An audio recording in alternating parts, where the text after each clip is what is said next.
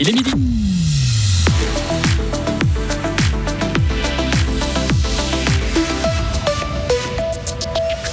Trop de lumière, pas assez d'insectes pollinisateurs, les plantes souffrent de l'éclairage des hommes selon une étude fribourgeoise. Dissension au sein du camp ukrainien, Volodymyr Zelensky n'apprécie pas qu'on le critique. Et l'équipe de Suisse de football entame sa Coupe du Monde de la meilleure des manières. Retour sur cette première victoire avec Valentin Danzy dans ce journal. Météo, demain, temps plus sec et moins d'averses avant une belle journée estivale dimanche. Retour des orages lundi. Hugo Savary, bonjour. Bonjour Greg, bonjour à toutes et à tous.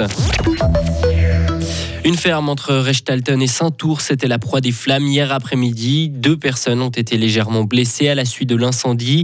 Selon la police, les habitants n'étaient pas dans la maison au moment où l'incendie s'est déclaré. En revanche, 23 animaux sont morts dans le feu. Un panache de fumée était visible jusqu'à Fribourg. C'est la deuxième ferme qui part en fumée cette semaine dans le village. La pollution lumineuse fait euh, souffrir les fleurs et les plantes. Et elles sont moins pollinisées que les autres. Cela fait deux ans que ce lien a été découvert. Depuis, Vincent Grenu tente de comprendre pourquoi la lumière a cet effet.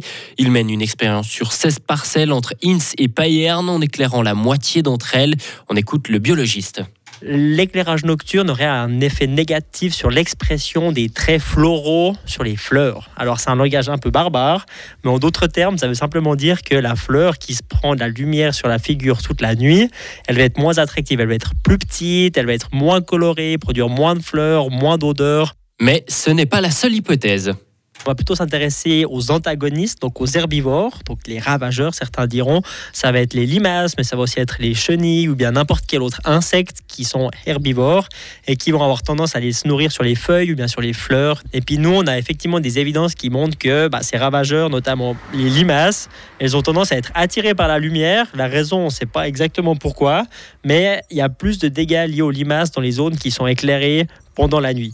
Si la plante elle est plus mangée, donc les feuilles sont plus abîmées, ben, les pollinisateurs ils vont moins être attirés par ces individus-là, ces fleurs-là, parce qu'elles seront moins attractives. Et ce travail de doctorat que mène Vincent Grenu est une première mondiale. Les accidents mortels dans l'agriculture sont en baisse selon le service fédéral de la prévention. Il y en a eu 12 ces six premiers mois de l'année. C'est 8 de moins que durant le premier semestre de 2022. Parmi ces accidents, trois impliquent des tiers conduisant une voiture, une moto et un vélo électrique. Les victimes ont en moyenne 60 ans. L'espace aérien autour du village de Beach dans le Haut-Valais est temporairement fermé. Une mesure prise pour faciliter les opérations en cours pour éteindre l'incendie de forêt qui dure depuis lundi dans la région. Plus aucun avion civil ou drone n'ont le droit d'y passer. Seuls les, les hélicoptères et autres engins engagés dans la lutte contre les flammes peuvent voler. Cette mesure est en vigueur jusqu'à vendredi prochain. L'ambassadeur d'Ukraine au Royaume-Uni a été démis de ses fonctions. Une décision prise par le président Volodymyr Zelensky dans un décret. Le document ne donne pas les raisons de ce limogeage, mais l'ambassadeur a récemment critiqué le président. Il avait regretté le ton sarcastique employé par Volodymyr Zelensky à l'encontre du gouvernement britannique lors d'une conférence de presse. La profanation du Coran en Suède ne passe pas. L'Arabie saoudite et l'Iran ont convoqué les diplomates suédois dans leur pays. Ils ont dénoncé l'autorisation accordée par Stockholm pour la profanation du livre saint. Un homme avait piétiné un Coran devant l'ambassade d'Irak hier. Fin juin, il avait déjà brûlé quelques pages du livre devant une mosquée de Stockholm. Pour rappel, l'ambassade de Suède en Irak a, elle, été incendiée suite à ces événements.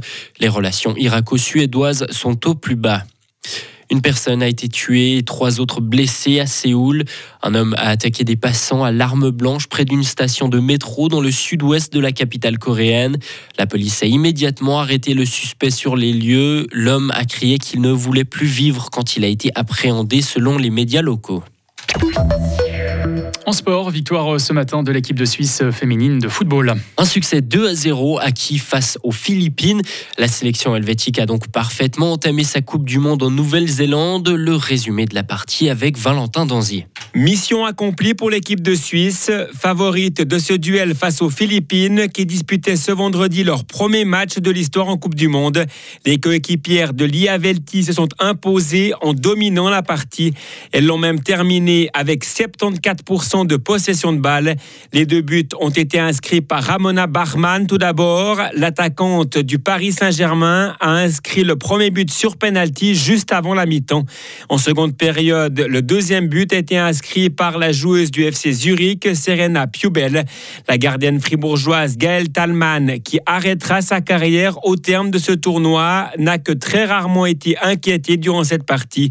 Ce succès est le deuxième de l'histoire pour l'équipe de Suisse féminine en Coupe du Monde, après la victoire acquise en 2015 au Canada contre l'Équateur. Pour son prochain match, la formation entraînée par l'Allemande Inka Grings sera opposée mardi matin à la Norvège. En cyclisme, l'échappée est allée au bout. C'était hier lors de la 18e étape du Tour de France.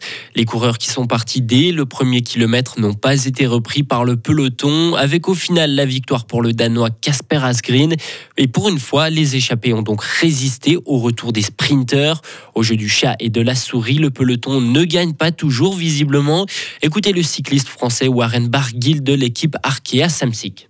Ouais, il y a de la nervosité parce que tout le monde voulait rentrer. Après, il y avait que deux équipes qui contrôlaient au départ. Mais euh, je pense que c'est bien aussi qu'ils aient attendu parce que Philipsen, il domine tellement le sprint que les autres équipes savent très bien qu'elles vont rouler pour faire deux ou trois. Donc euh, elles ont joué avec eux pour essayer, euh, essayer de limer toute l'équipe pour essayer de, de, forcément être en surnombre dans le final. Donc je pense que tactiquement, ils ont bien joué, même si l'échappée était plus forte, c'est bien aussi. Au bout d'un moment, quand c'est le même coureur qui gagne les quatre sprints, je pense que c'est c'est normal que les autres équipes jouent pas le jeu euh, pour rentrer. C'est d'essayer de les affaiblir au maximum pour qu'ils aient le moins de personnes euh, dans le final pour amener le sprint. Et au classement général, pas de changement. Le Danois Jonas Vingegaard conserve plus de 7 minutes d'avance et son maillot jaune. Donc, place aujourd'hui à la 19e étape avec une arrivée à Poligny au terme de 173 km sur un parcours accidenté. Retrouvez toute l'info sur frappe et frappe.ch.